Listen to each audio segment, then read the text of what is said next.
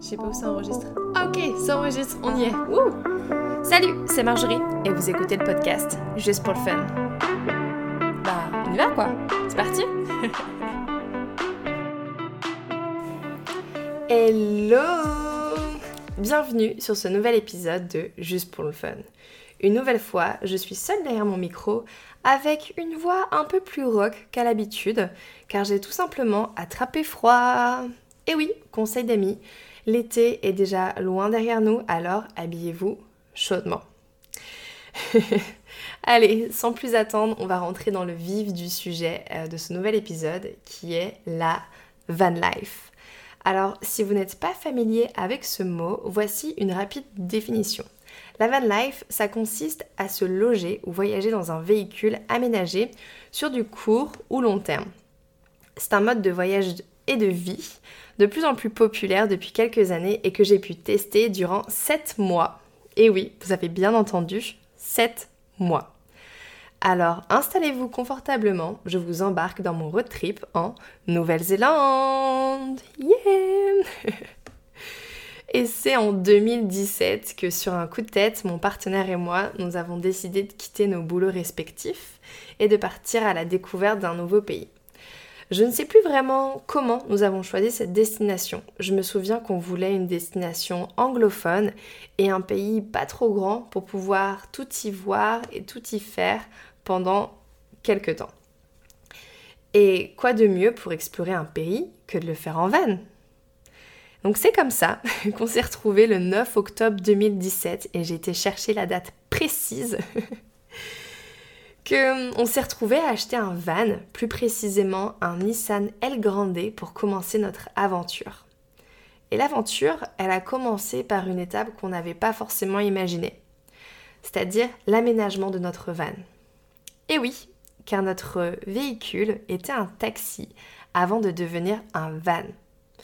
On s'est lancé dans ce challenge pour plusieurs raisons. La première, euh, nous avions le temps de le faire. C'est-à-dire qu'en 7 mois, on avait 8 mois sur le, sur, le territoire en fait néo-zélandais, on pouvait sacrifier, entre guillemets, un mois pour aménager un van qui allait répondre à nos ententes et avoir du coup une bonne expérience.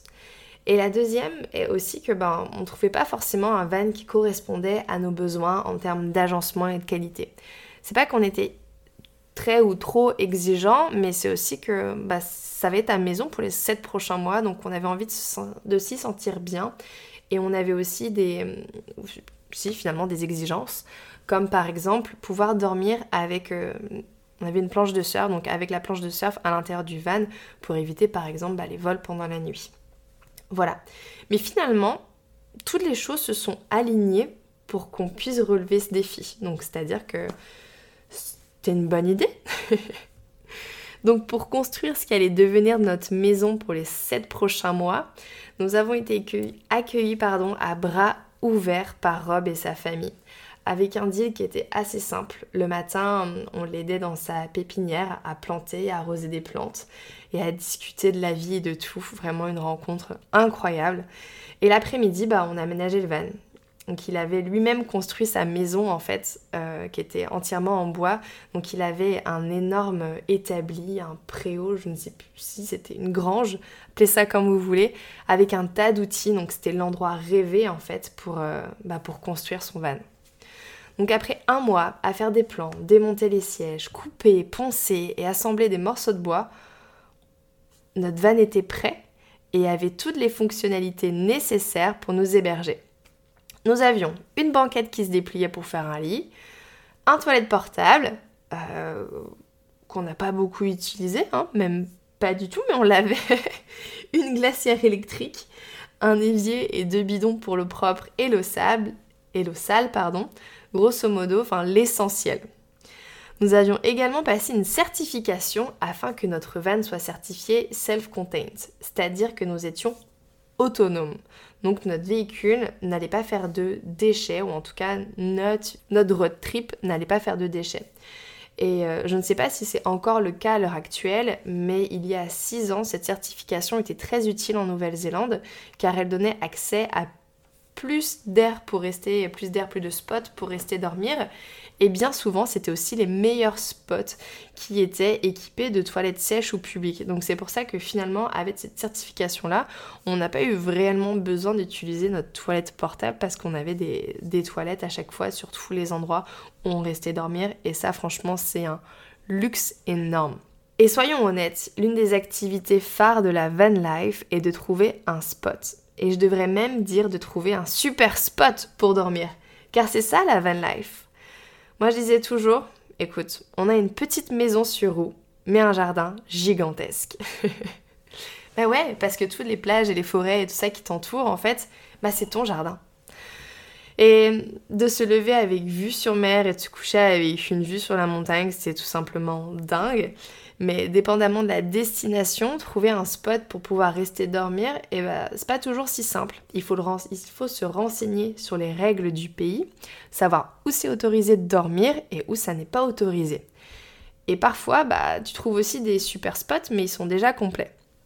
Et en Nouvelle-Zélande, les amendes, c'était pas un mythe, elles existaient vraiment. Donc si tu faisais du camping sauvage ou si tu ne respectais pas les règles, si tu étais sur un parking où tu n'avais pas le droit de rester dormir, eh bah ça pouvait te coûter très cher. Et finalement, ce que je comprends, car l'objectif est de protéger la nature. Vraiment, la Nouvelle-Zélande, c'est magnifique, c'est vert, c'est splendide. Et finalement, même si bah, on a l'impression que Vine Life, ça rime un peu avec respect de la nature, bah, c'est pas le cas pour tout le monde en fait. Il y avait des personnes qui n'étaient pas respectueuses de l'environnement qui l'entourait euh, et, malheureusement qui repartaient en laissant derrière eux tous leurs déchets quoi. Et suite à certains abus, en fait, et bah dans certaines villes comme Queenstown, sur l'île du Sud, et bah à notre époque, ça doit être sûrement toujours d'actualité, mais ils ont enlevé tout simplement toutes les aires euh, pour les campings, pour les campers van et pour tous les, tous les RV, enfin voilà.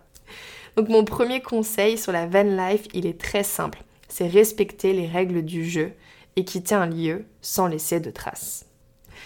Ce que j'ai maintenant adoré dans la van life, c'est la flexibilité de l'itinéraire. Voyager dans sa maison, ça permet d'être plus spontané, comme rester quelques jours de plus dans un endroit qu'on a adoré, ou d'écourter une visite quand le lieu, bah, il nous intéresse un peu moins.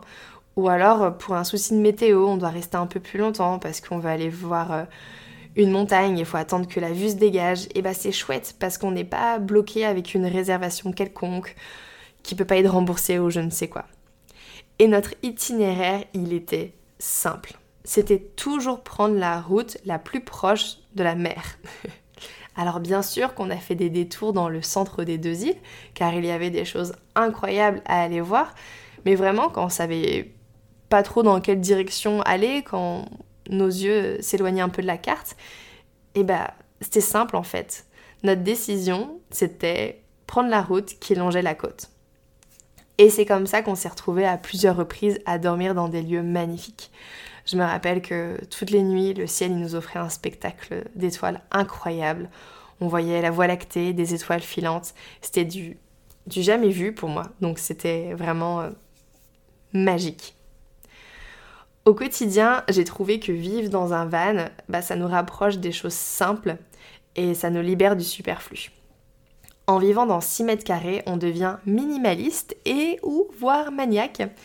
On optimise le moindre rangement et nos gestes, ils étaient devenus mécaniques. Quand c'était l'heure de cuisiner ou, d'aller dormir, eh bien on avait notre routine, chacun avait son poste et en deux minutes, bah, notre lit était installé.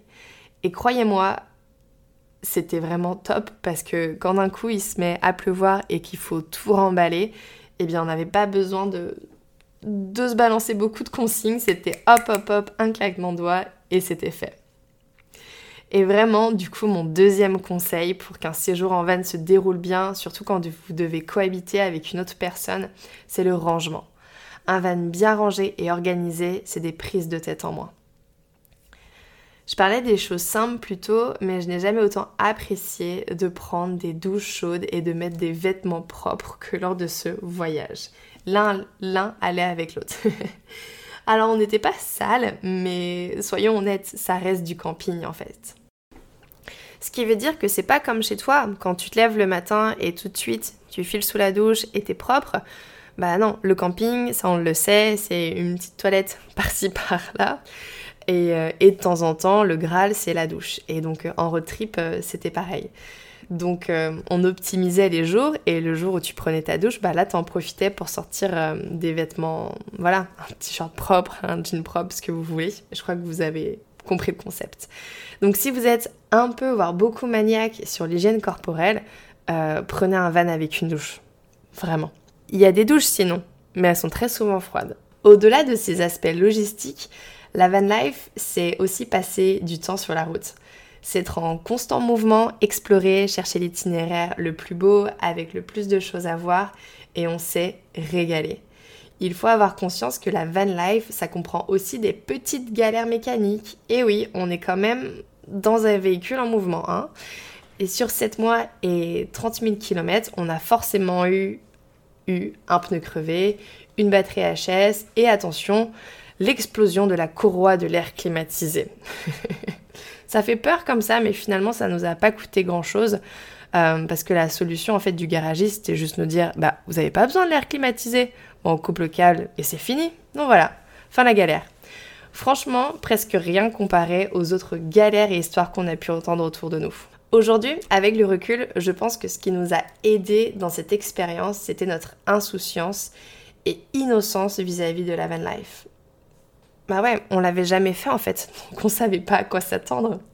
Car maintenant, je ferai deux trois trucs différemment et surtout peut-être avec l'âge, six ans plus tard, comme par exemple investir dans un meilleur matelas, avoir un système de douche et un meilleur moyen de conservation de la nourriture pour manger des produits un peu plus frais. Euh, mais je prendrai aussi plus de temps pour apprécier l'instant présent, pour les graver à tout jamais dans ma petite tête. Parce que c'est fou en fait. Sept mois, c'est passé à une vitesse incroyable. Et là, rien qu'en faisant cet épisode, je me disais, waouh, il y a tellement des détails que j'ai oubliés. Parce qu'en 7 mois, il s'en passe des choses. Et donc un énième conseil que je vais vous donner, c'est de faire un carnet de bord. Tous les soirs, je remplissais religieusement un carnet de voyage. Je notais ce qu'on avait visité, les faits marquants de la journée, le nom du spot pour dormir et je comptais même les nuits dans le van. Et les jours de pluie, bah, je découpais des images de brochures touristiques pour le décorer et illustrer mes propos. J'étais bien loin des reels et des vidéos TikTok qu'on peut voir aujourd'hui. Et je me rends compte que finalement, la, van life, euh, bah, ça rime à, merveille avec euh, slow life. Et pour terminer cet épisode, voici mes moments phares et coups de cœur de la vie en van. C'était bah, les petits déjeuners face à la mer, les ciels étoilés, vivre au rythme de la lumière naturelle, rouler des heures avec nos playlists préférées, acheter des kiwis et des avocats sur les bords de la route, les parties de cartes avant de dormir, faire des apéros avec des touristes comme nous, regarder tous les soirs les couchers de soleil, un peu comme notre film du soir, noter les souvenirs dans mon carnet, faire des photos, beaucoup de photos, faire des rencontres, beaucoup de rencontres, puis euh, avoir des souvenirs à vie. Je me rends compte que j'ai finalement pas beaucoup parlé de la Nouvelle-Zélande en tant que destination et aventure en tout genre. Je vais sûrement devoir me rattraper dans le prochain épisode en solo. Qu'en pensez-vous? Parce que sinon celui-là, il allait durer des heures. Je suis sûre que vous voulez savoir comment j'ai perdu une GoPro en faisant du rock slide, comment je me suis retrouvée à faire du saut à l'élastique ou encore nourrir un veau au biberon pendant un mois. Voilà, j'en ai déjà trop dit. oh, tiens, une petite anecdote. Notre van, s'appelait Nancy. C'est son propriétaire qui l'a baptisée et c'est exactement la phrase qu'il nous a dit quand il nous a tendu les clés de la voiture. Et pour moi, il était hors de question de changer le nom, parce que c'est comme les bateaux, sinon ça porte malheur.